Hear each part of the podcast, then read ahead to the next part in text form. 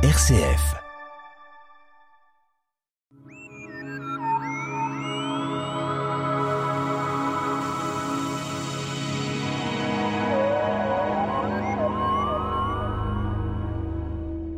Lorsque nos deux astres sont à proximité l'un de l'autre, il y a conjonction supérieure, inférieure ou multiple.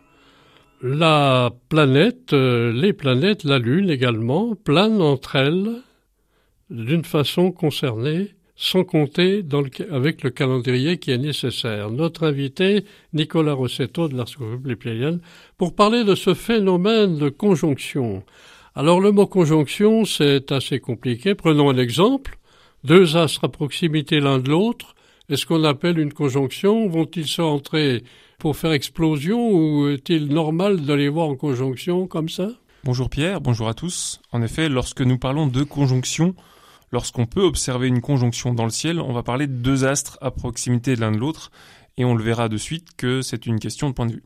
Alors cette question de point de vue, on demande une explication quand même à notre invité. Pour euh, l'observateur, c'est lui qui a l'idée d'avoir un point de vue différent les uns des autres? Oui, en fonction de là où nous nous trouvons, l'observation que nous avons du monde n'est pas la même. Nous avons un point de vue au sens littéral et euh, les objets euh, étant à, la place à laquelle ils sont à un moment donné dans l'espace, en fonction de la zone depuis laquelle nous les regardons, nous ne les verrons pas sous le même angle, les uns comme les autres, et du coup les uns par rapport aux autres. Pourtant, euh, des planètes se déplacent différemment, euh, en ayant toujours le même écart d'unité astronomique, si on peut dire.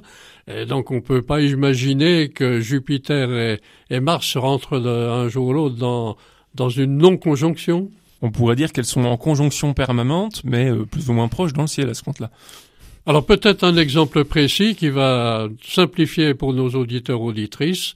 Eh ben, allons faire un tour au Mont-Roland, là où se trouvait la station RCF au départ. Peut-être que depuis les fenêtres de la station, nous pouvions voir le Mont Blanc.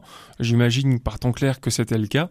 Et euh, ces 15 dernières années, euh, des objets euh, qui tournent ont poussé devant le Mont Blanc. Donc on pouvait dire que depuis le Mont Roland, les éoliennes de Chamol sont en conjonction avec le Mont Blanc. Alors on a euh, bien sûr une restriction du rapprochement. Qu'est-ce qu'on peut parler de technique restriction de rapprochement? Est-ce que c'est un rapprochement mesuré ou est-ce que c'est un rapprochement qui va s'écarter? Alors j'aurais tendance à dire les deux, en général, mais euh, lorsqu'on parle de, conjonction, finalement, on parle de rapprochement, en effet, mais on n'est pas forcément restreint à une proximité donnée, mais on va s'intéresser à l'évolution des deux astres l'un par rapport à l'autre de notre point de vue, donc en apparence, et dès lors que ces deux astres-là se rapprochent à un moment donné au maximum, on va parler de conjonction. Par exemple, nous prenions l'exemple des, euh, éoliennes de Chamol depuis, depuis le Mont Roland. Donc si je pouvais euh, faire du vélo en regardant le Mont Blanc tout le long de mon trajet et en même temps en voyant les, les éoliennes, à un moment donné, je vais voir les éoliennes se rapprocher un maximum de mon point de vue du Mont Blanc. Je vais considérer que c'est à ce moment-là que j'ai la conjonction mais il se trouve que en fonction du chemin que je vais prendre, ce rapprochement-là ne sera pas forcément le même. Donc quand on va parler de rapprochement, on n'aura pas une idée de distance à proprement parler, mais on parlera d'une distance minimale à un moment donné par rapport au mouvement des deux astres, des deux objets l'un par rapport à l'autre. Quand vous êtes à l'Astroclub Les Pléiades, vous avez donc votre télescope qui est branché sur euh, une situation de l'univers.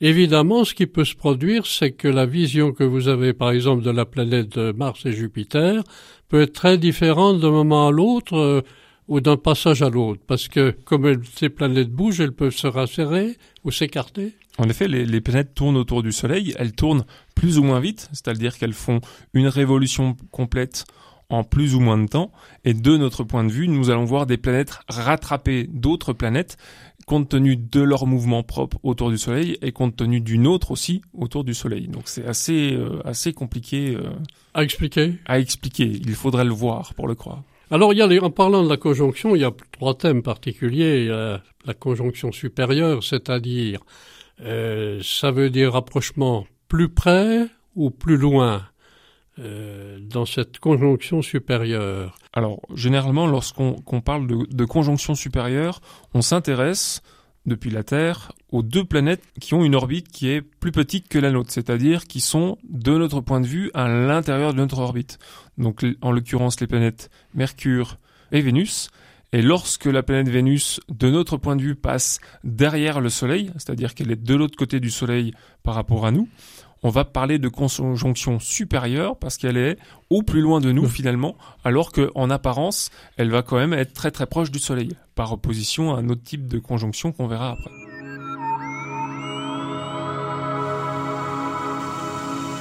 La tête dans les étoiles, le magazine de l'astronomie sur RCF Jura, présenté par Pierre Vialet avec la collaboration de l'Astroclub Les Pléiades à Dole. Notre invité, euh, Nicolas Rossetto, Astroclub Les Planètes, pour parler justement du phénomène de conjonction. On a vu que la conjonction supérieure est bien expliquée, et puis l'exemple que vous avez donné. Alors peut-être maintenant, euh, parlons de la conjonction inférieure. Alors, euh, c'était tout à fait différent de la supérieure, en quelque sorte. Alors, c'est différent dans le sens où... Beaucoup plus d'espace entre deux astres. L'astre n'est plus du même côté du Soleil. Cette fois-ci, il est de notre côté, mais il est encore entre eux. Il est encore à l'intérieur de notre orbite. Donc, si on reprend l'exemple de Vénus, qui a fait un demi-tour depuis sa conjonction supérieure, qui a fait un demi-tour de notre point de vue, donc du coup, qui est revenu proche du Soleil, mais cette fois-ci en étant entre nous et le Soleil, on a l'impression qu'il se rapproche du Soleil, comme tout à l'heure, sauf que cette fois-ci, il est au plus proche de nous. Donc à la distance est plus petite. Alors quelquefois on parle de conjonction multiple, c'est-à-dire on actualise supérieur et inférieur? Alors multiple plutôt dans le sens où on a plus de deux astres qui interviennent. Nous en avons parlé lors des éphémérides de la semaine dernière. Nous avions dit que pour le 22 euh, février, la Lune allait être en conjonction avec Vénus et Jupiter. Donc finalement, dans un moment, à un moment donné, ce soir-là, nous allons voir dans une zone du ciel assez restreinte les trois astres les uns à côté des autres, donc conjonction multiple. Alors on parle d'un euh, on parle d'un nom euh, particulier, opposition. Alors est-ce que c'est contradictoire avec conjonction, opposition? Quand on parle d'opposition, cette fois-ci on s'intéresse à des objets qui ont une orbite qui va au-delà de la nôtre. Et finalement, lorsqu'on parle d'opposition, bah, ça veut dire que la Terre est au milieu du segment que l'on peut tracer entre le Soleil et euh, l'objet en question, la planète en question. Et on pourrait dire d'une certaine manière que euh, lorsque la planète passe à l'opposition, bah, finalement, elle est en conjonction avec le point opposé du Soleil dans le ciel.